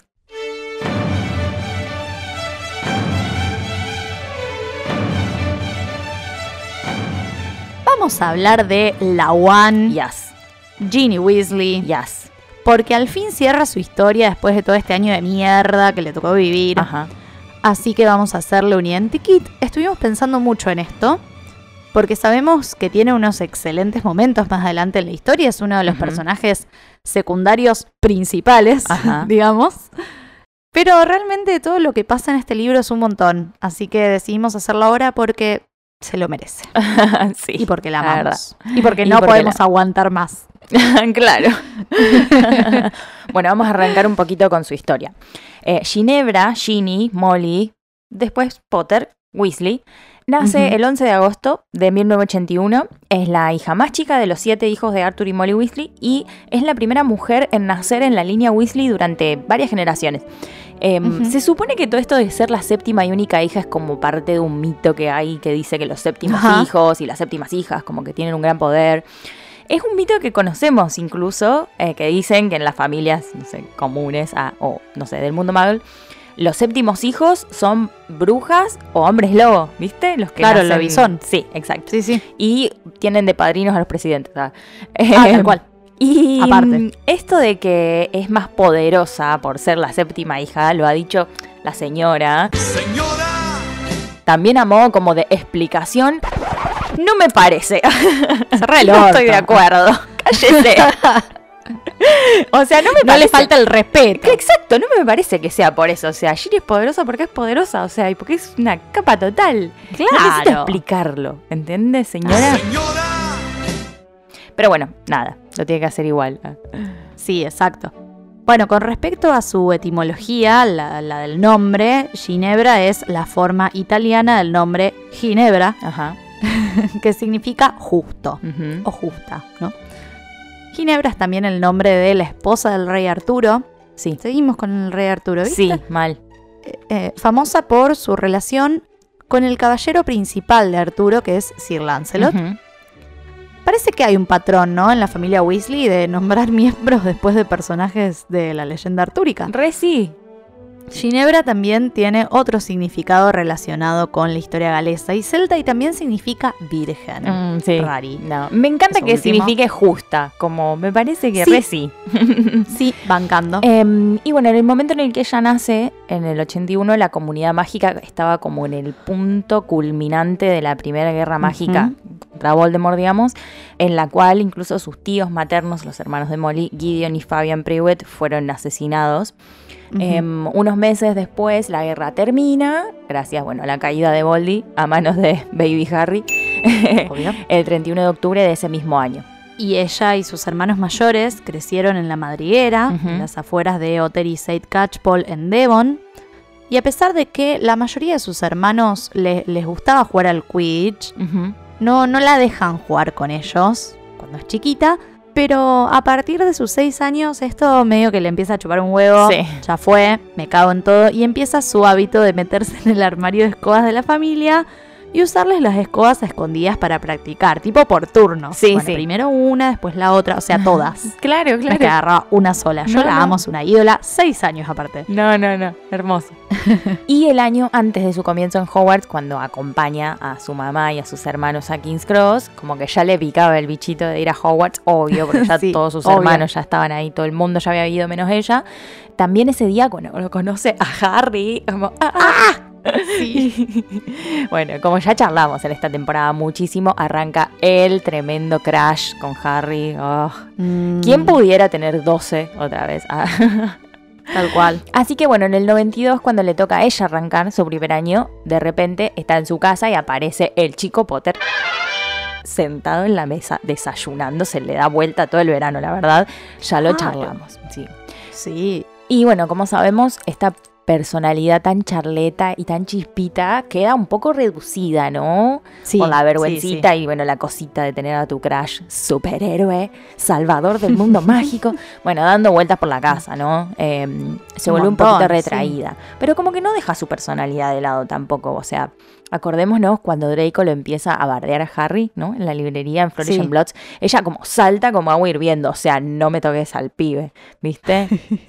No tiene ni un poquitito de vergüenza de saltarle a la yugular a nadie, o sea, bancándola muchísimo. Sí, tal cual.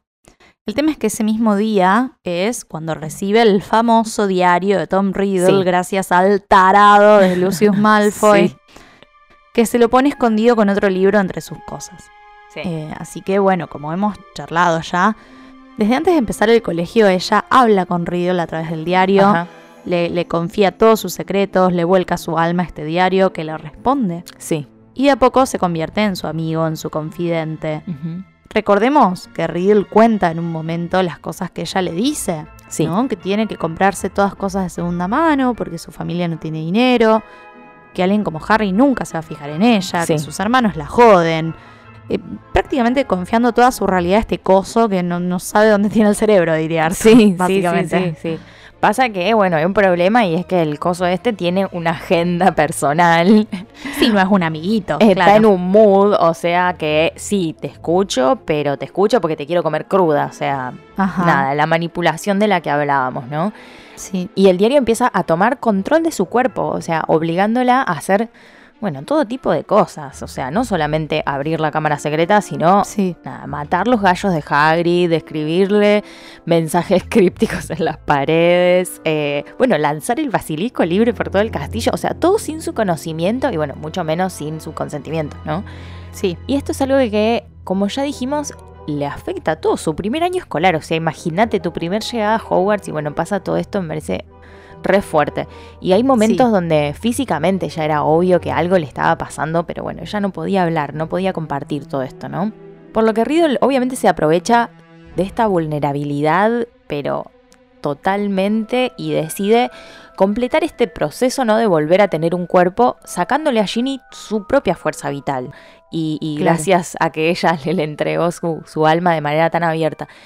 Pero bueno, sale todo muy, vale todo muy sal, ¿no? Porque tipo llega el chico Potter, superhéroe a salvar el día, y ella se despierta de todo esto y tipo Riddle no está más, hay un basilisco gigante muerto en el piso, Harry todo ensangrentado enfrente suyo, como es como un montón. Por un Rara lado, la escena, mejor que claro. no tuvo que ver todo lo demás, sinceramente, pero sí.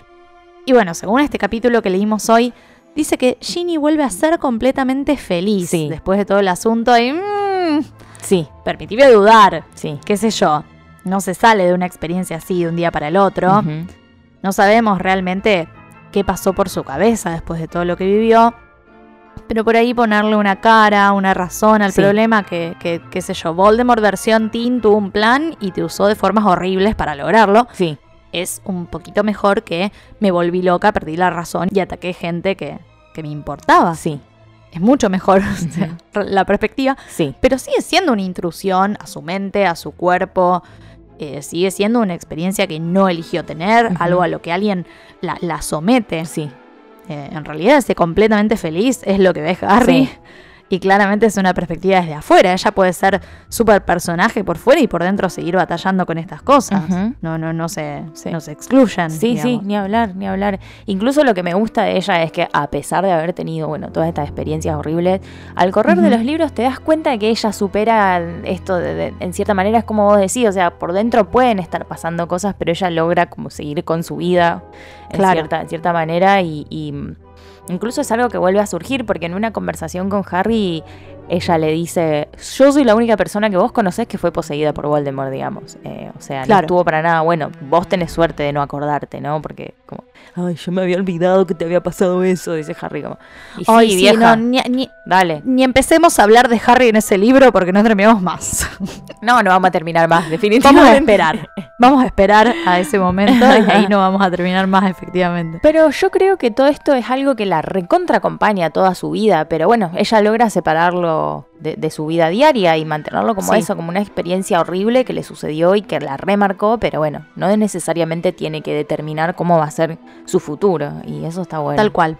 Sí. Después con el tiempo también van sucediendo muchas cosas en su vida y tal vez, eh, no sé, el tener a este narrador del punto de vista de Harry nos cierra un poco la perspectiva. Sí, y nos bueno. olvidamos a veces de, de los otros personajes cuando no están eh, presentes Sí. de alguna manera. Pero todo lo que le pasa al trío, efectivamente también le pasa a ella. ¿no? Eh, pensemos, no sé, en su participación en el ejército de Dumbledore, ver a Harry ahí todo con Cho Chang, ahí Sí. todos re chuchis. Eh, después la batalla del departamento de misterios, que Harry le dé pelota finalmente, que chapen, Sí, al que fin. estén de novios. Para que al final del año se dé otra batalla en Hogwarts, que muera Dumbledore. Separarse de Harry y no verlo en todo un año. Sí. Liderar la revolución en Hogwarts. eh, porque Hogwarts está bajo el poder de Voldemort. Sí. Después la batalla de Hogwarts. Perder a su hermano Fred. ¡Ah! Sí, un montón. Un montón. Toda- todas sus historias están muy interconectadas y Ginny es una reina en todas las situaciones. La verdad que sí. sí. Siempre hace la suya, me encanta. Pero bueno, lo bueno es que hay un par de cositas que le salen muy bien, podríamos decir. Obvio. O sea, logra estar con su celebrity crush de los 11 años. O sea, ¿quién pudiera? Yo soy muy ¿Quién fan de, de esta, de esta pareja, Sí, por me más gusta, que me gusta mucho. mucho pensar en el hashtag Drarry, es otra cosa. Ah. es Eh, otra cosa, tal claro, cual. es otra cosa. Pero yo amo que ellos, tipo, cuando están juntos, Sí, me, me gusta encanta. mucho. Sí, sí, me encanta. Creo que son muy mm, compatibles. eh, Sí. Es muy genial. Y según la señora, Señora, el plan era que los lectores, como Harry, vayan descubriendo gradualmente a Ginny, ¿no? Como, ah, es la chica ideal. Ah. Claro. como que dice ella que es como ruda, así, pero no de una manera desagradable. Es como, cállese un poco, o sea, desagradable. Sí, ¿qué? o sea- Una como, ay, las niñas que gritan y que son medio No, rudas, para mí- están mal". Como, No, no. No, pero para mí, o sea, como que el- yo al menos lo entendí como no es ruda a lo Pansy Parkinson. No, claro, o a lo Millicent O Bulstrode, sea, digamos. claro, me parece que eso es lo que quiso Esa es la idea. Esa es la idea. Como no, no es patotera, digamos. no es patotera. es brava Esa- simplemente. Eso, exacto. Muñeca brava, Ginny. Tal cual. Eh, Ginebra brava. Ah. Eh, pero bueno, como que ella es muy valiente y eso está buenísimo y Sí. tiene como una fortaleza que hay que tener para, bueno, para ser quien está con Harry, porque la verdad que no está, no está fácil, digamos. No, no es fácil. No está es fácil estar con Harry, ¿no? Es un, es un novio que da miedo, según la señora. señora, Bueno, ok. Bueno, tampoco para que den miedo. Es simplemente Claro, mamero, qué sé yo. Es, como esa alma perturbada que. Sí, mm, es un alma perturbada porque, bueno, le pasaron cosas. Eh, Pero, mm, nada, como que la señora dice que es como un hombre marcado, que eso es real, ¿no? Es como... Sí, literalmente posta, marcado. Literalmente marcado con Sí. una gran mochila a sus espaldas. Eh, pero bueno, me dio risa cuando leí esto porque dije, es como, ay, como Ginny tiene un novio narco, ¿entendés? Como, pará. Y también dice que cuando ella estaba como planeando la estructura de la saga inicialmente, eh, como que Harry, como el personaje de Ginny está como muy aterrorizada por Harry, ¿no? Como que es una rock, es un rockstar, es como, ah, un dios.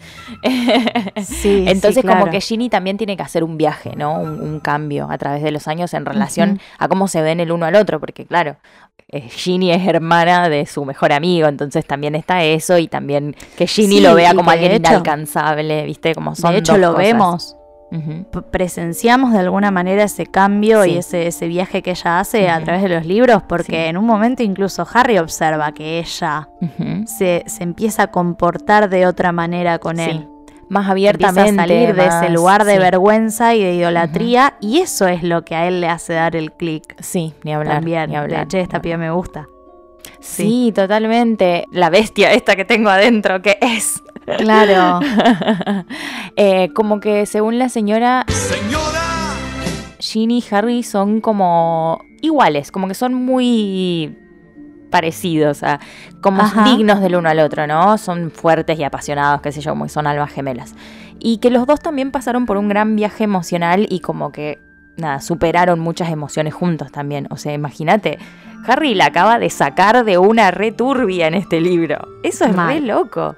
Sí, tal cual.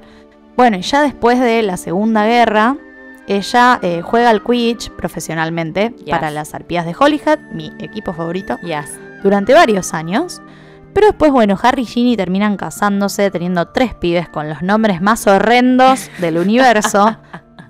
Eh, James Sirius, que bueno, es el único más o menos zafa. Me gusta eh, James Albus Sirius a mí. Severus Albus y. Lily Luna. Sí. Digamos que no debe haber tenido mucho voto en estos nombres, Ginny. Me lo imagino como ella parturienta, viste, ahí, toda re, recién parida, y, y el otro, James Sirius. Pero a mí me gusta Thomas. No, James Sirius. Bueno, está bien. Eh, así que nada, ella en algún momento. Sebastián, Oscar, no, No, te no gusta te gusta. otro como. ¿No te gusta Fred? No. No, James Sirius. ni un Fred, boludo. Claro. Dale. Eh, nada, así que ella en algún momento, como, como toda madre tiene que hacer en la vida, ¿no? Ah, re. deja, deja su carrera de futbolista, de cui- quidditchista y se va a cuidar a sus niñas, ¿no? ¿Qué sé yo? ¿Qué sé yo? Por lo menos dos son siete. qué sé yo. Y después se convierte en corresponsal de Quidditch para el Profeta. Y en el año 2020, o sea, pandemia, arre, Sí. eh, Ginny llega a ser la editora de deportes para el Profeta, mientras que eh, su esposo, el, el- el señor Potter, podemos decir, ya no el chico Potter, eh, fue ascendido a jefe del Departamento de Seguridad Mágica. Y para entonces, los tres hijos de la pareja asistían a Hogwarts. En realidad, Lily Luna también, ya en 2020. No. No, pero puede ser, porque en 2017 entra Albus. sí, puede ser. Pero bueno, nada, esto es Ni igual idea. muy actual. Viene, viene de parte del legado maldito que no le importa a nadie, Sí, ni a la señora. Así que hasta acá llegamos con, con la biografía de Ginny. Bueno, vamos a pasar a la planilla entonces. Sí, Su casa, por supuesto, es Gryffindor. Eh, yo la veo acuerdo, más sí, sí, sí. Gryffindor que el mismísimo Godric Gryffindor y que yo. Ah, 100%. Em, me parece que, aunque sea una cuestión tipo familiar de que están todos en Gryffindor, como no sé si fue una cuestión de apellido, no sé, no se entiende, em, ella encaja con las cualidades de los Gryffindors, o sea, Sí. es súper fuerte, confronta, o sea, se relanza a hacer las cosas, no titubea, o sea, tiene sus miedos y sus cosas y sus experiencias que le pasaron, pero nunca la vemos flanquear, o sea, ni. Eh, es recontra fiel y no te le cruces si está enojada porque, tipo, vas a terminar hecho un charco de mocos en el piso, no sé. Sí, sí, totalmente. Yo, ¿sabes qué pensaba de esta cuestión de, de familia? Pensaba que quizás tiene que ver con la transmisión de valores, digamos. Sí, como ni hablar. que si vos estás en una familia eh, que se transmiten ciertos valores, es raro que termines en otro lado. Sí. Es raro, o sea, por supuesto que pasa, conocemos casos en los que pasa, pero Sí. cuando son familias tan grandes y como eh, linajes Sí. como históricos, me parece que tiene, tiene sentido que, que se repita la casa. Bueno, su patronus, según el canon, es un caballo, Ajá. así que buscamos su significado y lo voy a leer. El caballo representa la libertad y esto se muestra de muchas formas. Primero indica un espíritu libre y alguien listo para explorar y sentirse vivo.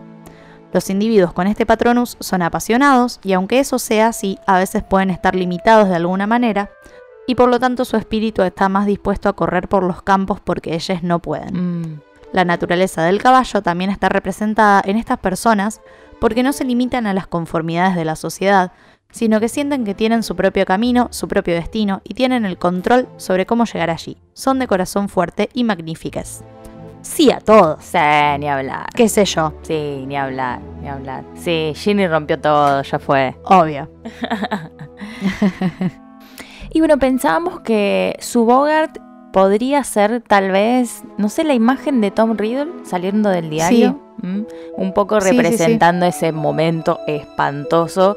Y bueno, no solamente por lo que significó para ella personalmente, sino por lo que podría significar para el mundo mágico, ¿no? La, la vuelta de, de este ser de mierda que los hundió a todos en guerra, que es responsable encima de las faltas de todas las personas que se fueron gracias a él y, no sé, un, un símbolo de la guerra y de la vuelta al terror y la incertidumbre, porque... Sí, sí, de acuerdo. Mm, sí, sí, re. sí, sí. Además una imagen horrible. Ah.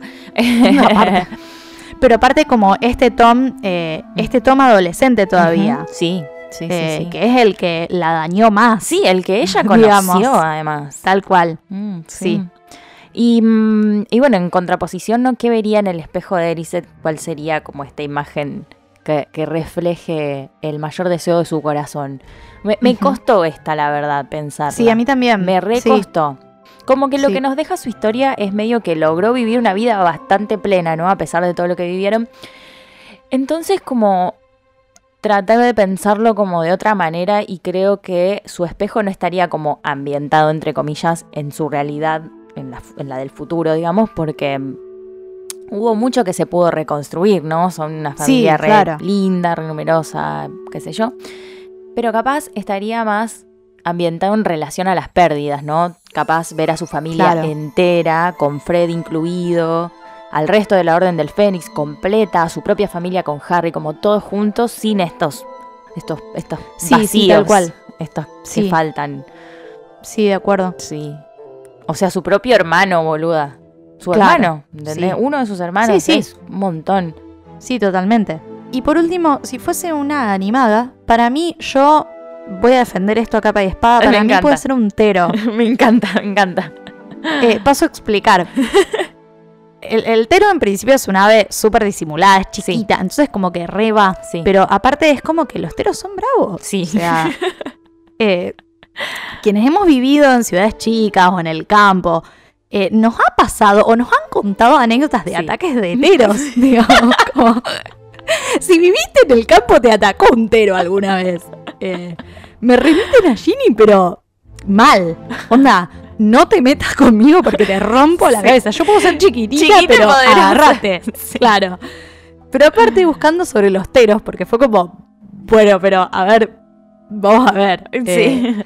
encontré una historia muy piola, Ajá. que es una leyenda de, lo- de los zonas, y que dice que en un tiempo antiguo había una mujer que era una de las dos esposas de un hombre dotado de fuertes poderes mágicos, y esta mujer llamada Carque era una costurera muy capa y, bueno, confeccionaba mantos, bolsos de cuero de guanaco que se, se dice que eran excelentes. Sí. Un día el marido cae enfermo y le envió a pedir comida a sus familiares. Y estos le ofrecieron carne de guanaco y, y aves, pero ella prefirió, por algún motivo que no se explica, unos escarabajos que también comían sus hermanos. Y se llevó un bolso lleno con esta peculiar golosina, Rari. Y mm, cuando vuelve a su campamento dice que bueno, que estos familiares no tenían provisiones y no habían podido darle nada. Pero este hombre nota que ella disimuladamente metía cada tanto una mano en la bolsa y se la llevaba a la boca. ¿Qué hace, señora? Eh, y en un descuido de esta mujer revisa el contenido del recipiente para ver qué es lo que estaba comiendo. Y encuentra los insectos y asqueadísimo los arroja al fuego. Después de esto pasan una serie de acontecimientos, no se especifica cuáles, pero el hombre y su, su otra mujer se transformaron en albatros, que son aves marinas, y Carque se convertía en el tero, ave comedora de insectos, Wow. como la leyenda del tero. Ojo que te como. Claro, Ojo que te como. o sea, es literalmente la come bichos, me vuelvo loca. Y ni hablar de que su nombre científico es recontra copado porque se llama Vanellus chilensis. wow. Me fascina. Así que Ginny para mí es un tero. Sí. De acuerdo. Sí. Amo mucho, me encanta.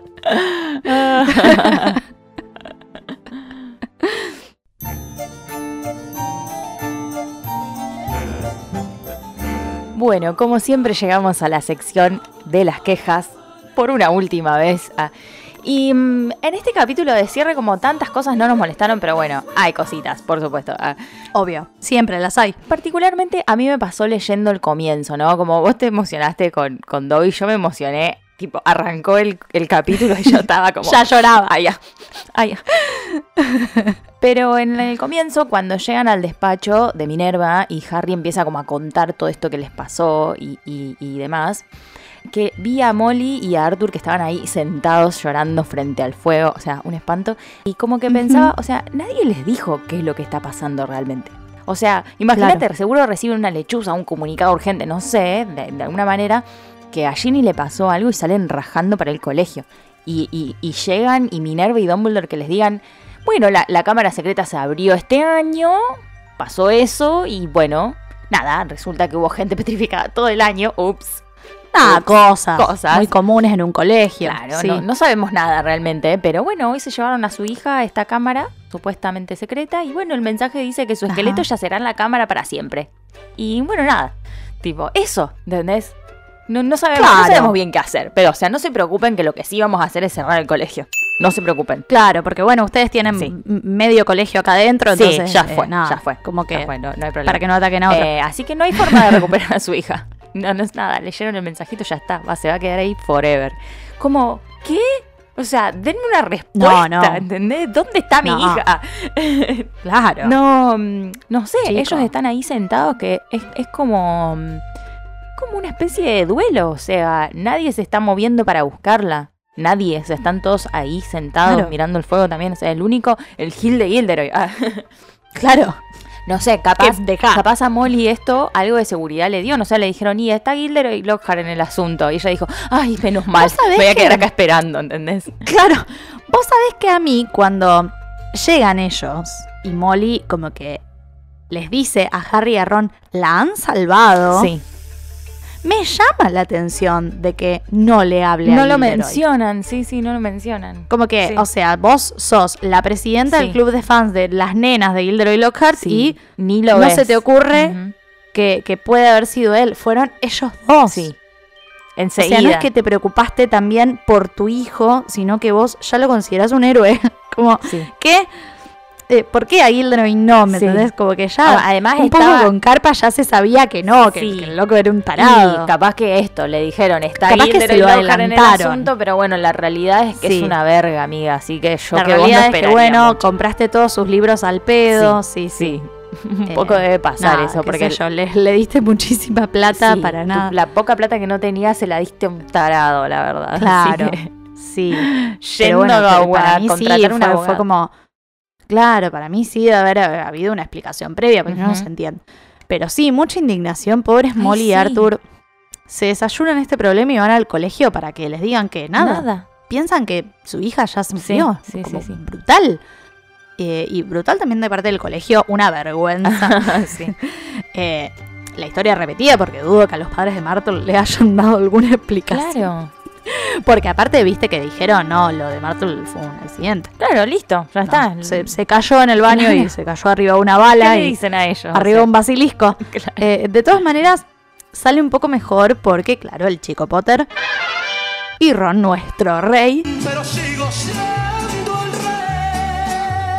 salvaron a la piba y al fin cerraron la historia, se blanquea todo. De ahí Molly y Arthur se vuelven a hacer caca Sí, encima, digamos, poco. porque como que descubren que todo esto era por Tom Riddle, o sea, Lord Voldemort, que más susto todavía. Y ver que todo esto pasó mientras vos estabas en la madriguera, Y- tomando el Sí. té, mirando cómo los gnomos te destruyen en el jardín. Es como horror. Arthur in- incluso le pregunta un poco enojado por pobre Ginny, ¿no? Porque le, le dice, ¿por qué no nos dijiste nada? Sí. Bueno, hermano, estaba complicado hablar del tema. Escúchate la segunda temporada de Las Quisquillosas, así te pones al día. Porfis. Mal, un poco de paciencia, pobre piba. Arthur, un poco de tacto, tal cual. Bueno, esto es un poco una queja y un poco un jaja hacia los Malfoy, sobre todo Lucius. Me encanta, primero, que de ahora en más el tipo pierde su poder en el colegio. O sea, literal lo echan, chau. No, no hay platita que te salve. Segundo, esto de que Harry y Dumbledore lo dejen en evidencia con el diario es excelente. Sí. Excelente. Onda, no te la vamos a dejar pasar. No te podemos mandar en cana porque no hay pruebas, pero te rejunamos, Sí. hermano. Ojalá Arthur haga otro allanamiento, te encuentren todos estos cacharros malditos que tenés en tu casa y vayas preso.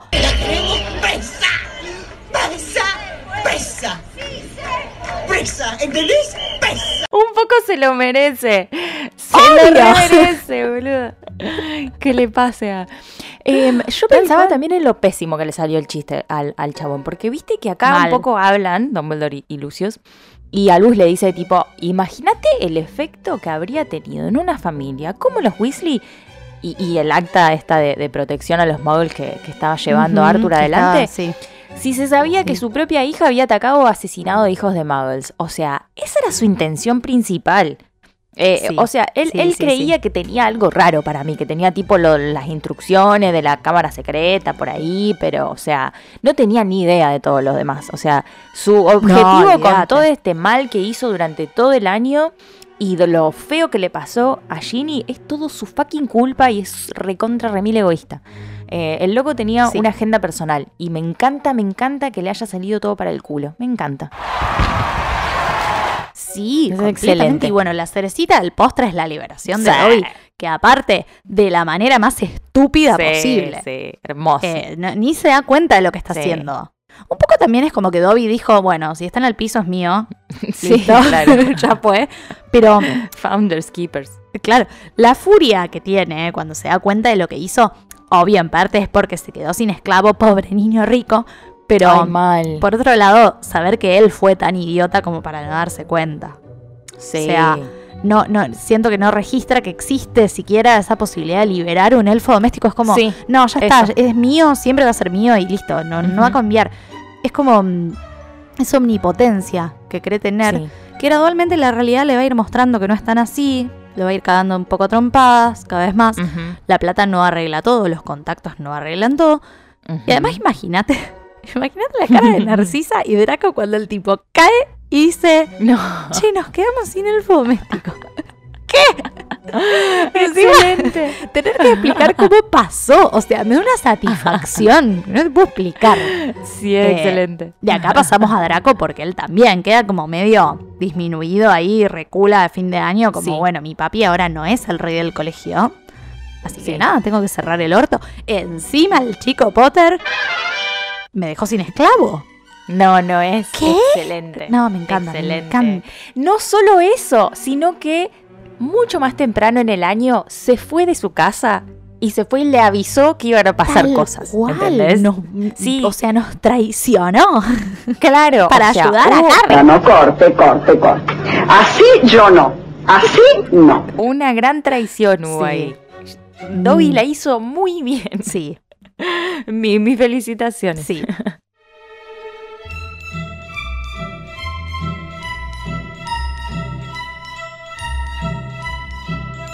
Bueno, pasemos a la sección de las brujas para hablar de estas hermosas mujeres Yes. de este capítulo.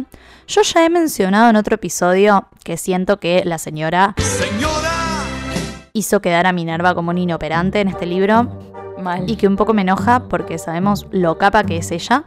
Ujú. Y me dio bronca también pensar en lo inútil que se debe haber sentido cuando Harry empezó a contar todo lo que descubrieron durante el año. O sea, Mal. toda su investigación, cómo eso lo llevó hasta la cámara, pudieron resolver quién fue, pudieron derrotar al basilisco. Es como, uh, yo este, estaba por cerrar el colegio.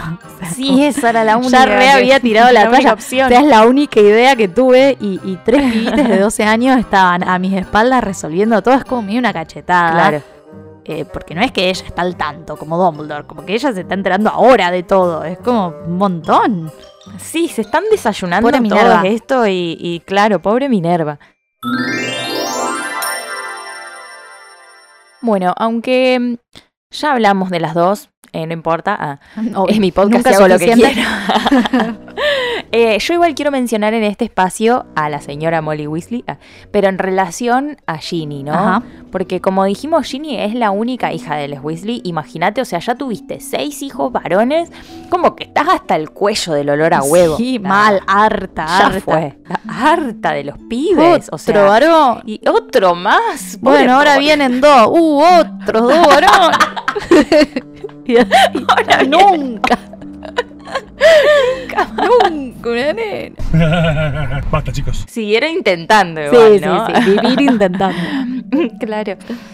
Le salieron un montón de pibes y al fin llegó la nena. Claro. Y me imagino también una relación re linda entre ellas, de todas maneras, como que Sí, en ningún claro. momento tampoco se muestra lo contrario. Me las imagino re compañeras, o sea, en la madriguera, solitas, porque todos los demás ya están en Hogwarts. Claro. Un tiempo, un tiempo también con Ron, eh, de hecho, como los tres pasando los días juntos, así, leyendo libros o preparándose para Hogwarts, qué sé yo. Y, Mm. y que en el primer año de tu hija no tengas noticias de todo lo que le está pasando, en ningún momento hayas sabido lo mal que ella estuvo, que a fin de año te encontrás con que fue como medio abducida y que no se sabe nada de ella, que podría estar muerta. O Sí. sea, es un montón si lo ves del punto de vista de su mamá, es como Sí, sí, sí, feo, feo. Una desesperación fea total. Em, Aparte de una desconfianza hacia el colegio claro, tremenda de ahora en más. claro, o sea. exacto. O sea, después la tenés que mandar de nuevo y tiene 12, o sea, tampoco es Claro. que- ah, es más grande, ¿entendés? No. Yo creo que sería lo mismo su desesperación con cualquiera de sus hijos Sí, varones, obviamente, Sí. obviamente, no va por ahí. Pero no se viste que los hijos más chicos, como los últimos, últimos de la camada, son siempre como recuidados y Sí. como qué sé yo, ya tienen, tan curados de espanto con todos los otros hijos más grandes, otra historia. Y, y, y más a ser la única, la única hija, Sí. como re sobreprotegida, not my daughter, you bitch. Tal cual. Me gusta igual que con su personalidad como que Ginny un poco rompa estas cosas más preestablecidas, ¿no? De la fragilidad o la Ajá. feminidad así frágil. eh, y que patee traseros. y Sea un que tero, haga claro. lo que quiera. Es un tero. o sea. Le muestra como a su mamá y a todo el mundo que, que bueno, que tiene tanta fuerza como cualquier otro Weasley. Y nada, igual en este momento sí está en un momento súper vulnerable porque le pasó todo esto y su mamá está ahí como... Nada, un Sí, en la peor. Así que Momento de Sí, mierda la para ambos. peor. Así que bueno, nada, le deben a Harry y a Ron como cómprenle una varita, por favor. Bueno, lo hacen, lo hacen. Lo hacen Vamos a después, decirlo hacen todo. después. Yo quiero hablar de ella, Yes. que al fin vuelve.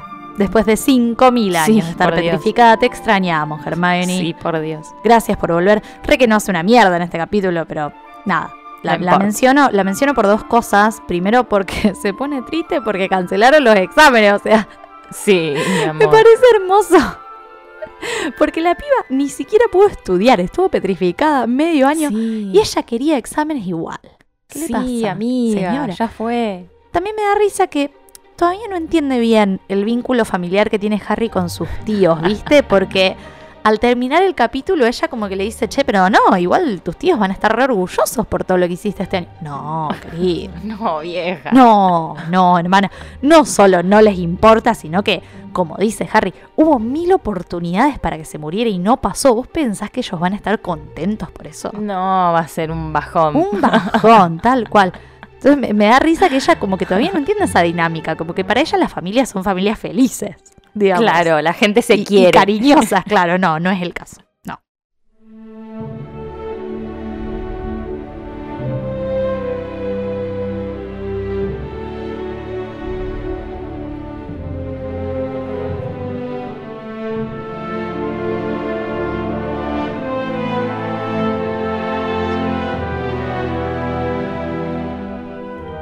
Bueno, hemos llegado al último pensadero de esta temporada.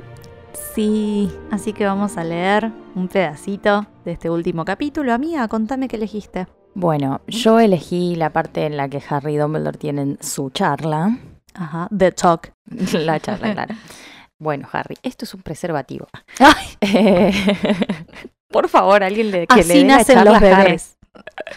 ¿Eh? Ah. ¿Qué es esto? Bueno, eh, arranco. Así que has conocido a Tom Riddle, dijo Dumbledore pensativo. Imagino que tendría mucho interés en verte. De pronto Harry mencionó algo que lo carcomía. Profesor Dumbledore, Riddle dijo que yo soy como él. Curiosa semejanza, dijo. ¿De verdad? preguntó Dumbledore, mirando a Harry pensativo, por debajo de sus espejas cejas plateadas. ¿Y a ti qué te parece, Harry? Me parece que no soy como él, contestó Harry en un tono más alto de lo que pretendía. Quiero decir que yo... Yo soy de Gryffindor, yo soy... Pero cayó. Una duda agazapada resurgía en su cabeza. Profesor volvió a comenzar después de un instante. El sombrero seleccionador me dijo que yo mm, haría un buen papel en Slytherin. Todos creyeron un tiempo que yo era el heredero de Slytherin porque sé hablar Parcel. Tú sabes hablar Parcel, Harry, dijo Dumbledore tranquilamente. Porque Lord Voldemort, cuyo último antepasado es Salazar Slytherin, habla Parcel. Si no estoy muy equivocado, él te transfirió algunos de sus poderes la noche en que te hizo esa cicatriz. No era en su intención, seguro. ¿Voldemort puso algo de él en mí? preguntó Harry atónito. Eso parece. Bueno, yo elegí esta parte, bueno, primero porque es la primera vez que Dumbledore es honesto con Harry y al mismo tiempo porque, bueno, nada, ya lo hablamos en la temporada anterior que pasa, pasa un poco esto de que hay que ver cuánto se le puede decir a un pibe que acaba de tener una situación súper traumática y, y tampoco es que le puede contar toda la información, como decimos siempre, como sí. Está bueno, estaría bueno que Dumbledore comparta un poco más de cosas con Harry, pero igual ahora él está en medio de una crisis existencial donde no sabe todavía qué onda con su identidad y encima pasó todo esto. Vos no le puedes decir de una, sí, pasa que adentro tuyo hay un Horcrux y qué sé yo, y explicarle todo. Entonces como que entiendo eso de que, de, de que las cosas que le puede decir son poquitas. Y me llamó la atención el uso de palabras, como de decirle transfirió alguno de sus poderes a vos, no es lo mismo que decirle, no sé, puso cosas suyas en vos, o ustedes comparten cosas, o no es esa la similitud, digamos. Em, como que le diga, que sea un poco más abstracto. Sí. Que le diga como, él, él le responde como, puso algo de él en mí. Me parece un poco más amable que decirle la realidad, la verdad, que es Sí, un poco más dura. Eh, ¿no? Dos cosas al respecto. Primero, para mí no es la primera vez que Dumbledore es honesto con Harry. El año anterior No, también no, lo fue. En, este, en esta conversación, digo. Ah, ok. El año anterior también es como esto que decimos. Él le da la información a cuentagotas, pero esta información es sincera, siempre. Y otra cosa que a mí me parece es que también, lo que decíamos antes, él no sabe qué es lo que se transfirió a Harry. No le puede decir la realidad porque no la sabe.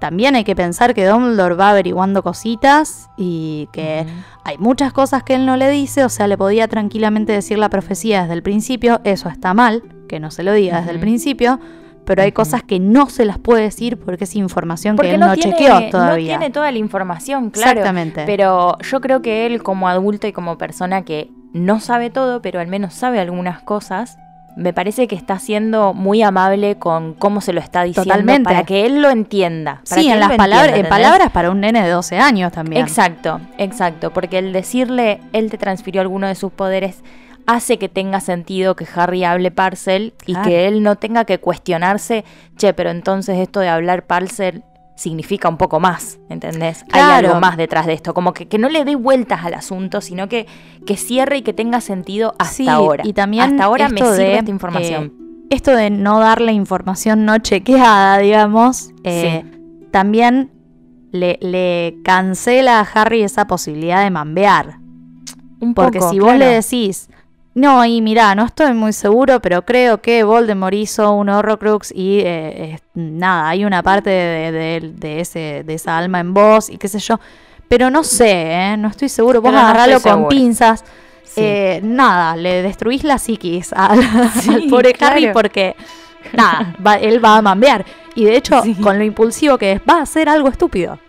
Claro, claro. Entonces, eh, me parece que, que está bueno también que él dosifique la información. Sí, sí. Que sea entendible, digamos, porque esto a Sí, Harry le la sirve un traduzca, montón porque él, claro. claro, puede darle una razón y un porqué a estas similitudes, porque si hasta el mismo Voldemort te lo está diciendo es porque algo hay. Entonces, ¿qué?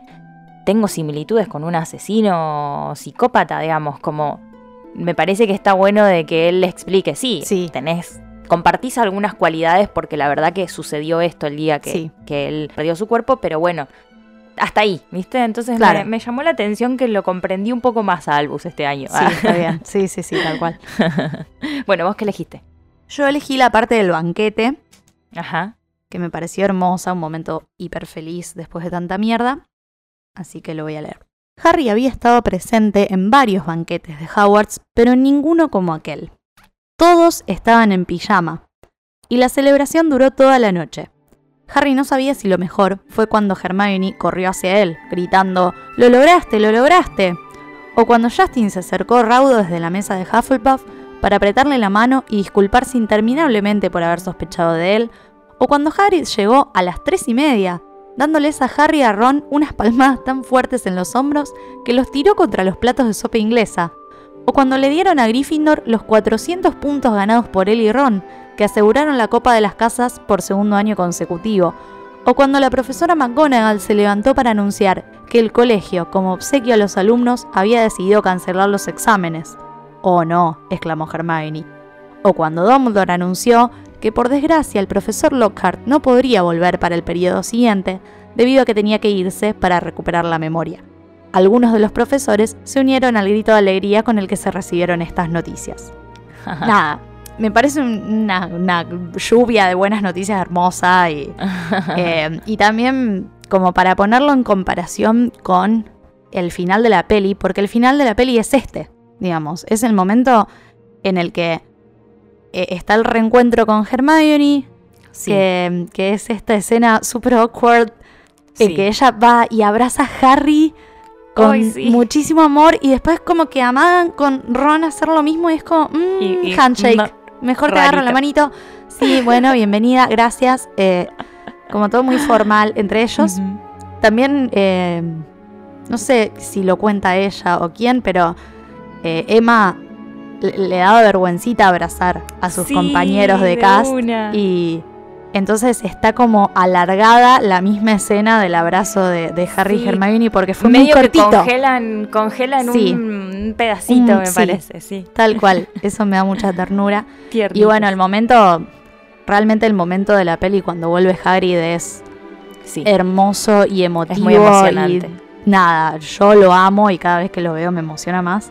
Me encanta además que la carta de su liberación fue perdida Por porque Errol. Errol. Ese es un buen Ese agregado de la alivio cómico, sí. sí, sí, mal. Sí.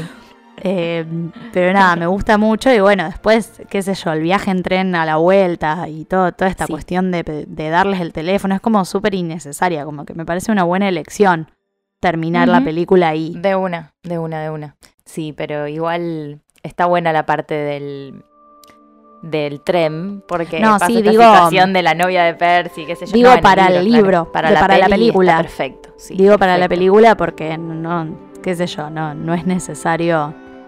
Porque nunca nos enteramos de esto de, de Percy. Sí, es sí, más, no, no es Eh. Nick, Nick los saluda a ambos en un momento en la película, como hola. Percy, señorita Clearwater, y bueno, como que medio lo plantea esto.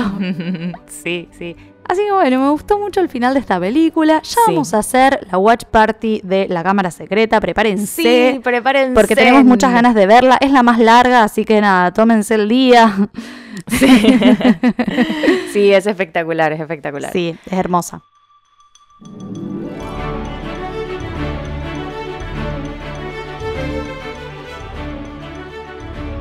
Bueno, chiques, hemos terminado esta temporada. La verdad que vamos a extrañarlos porque nos vamos a tomar un descansín, eh, Sí. una pequeña licencia. Ah, Hay cositas vamos que a hacer en el mundo muggle.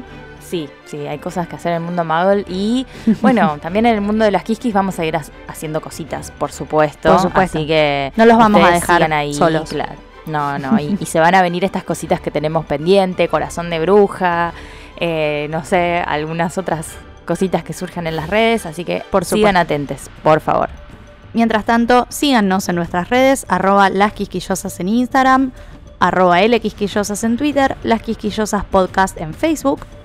Y nuestros Instagram personales, si nos quieren escribir o seguirnos, son arroba corazada con Z y 2D, el mío, y arroba elinuts, el de Eli. Y también creamos un link para que puedan regalarnos un cafecito y aportar este maravilloso podcast. Gracias, gracias a todos los que nos regalan cafecitos cada tanto. Muchas gracias a todos y en nuestra bio encuentran el link de links que los lleva a Cafecito y a todas nuestras plataformas.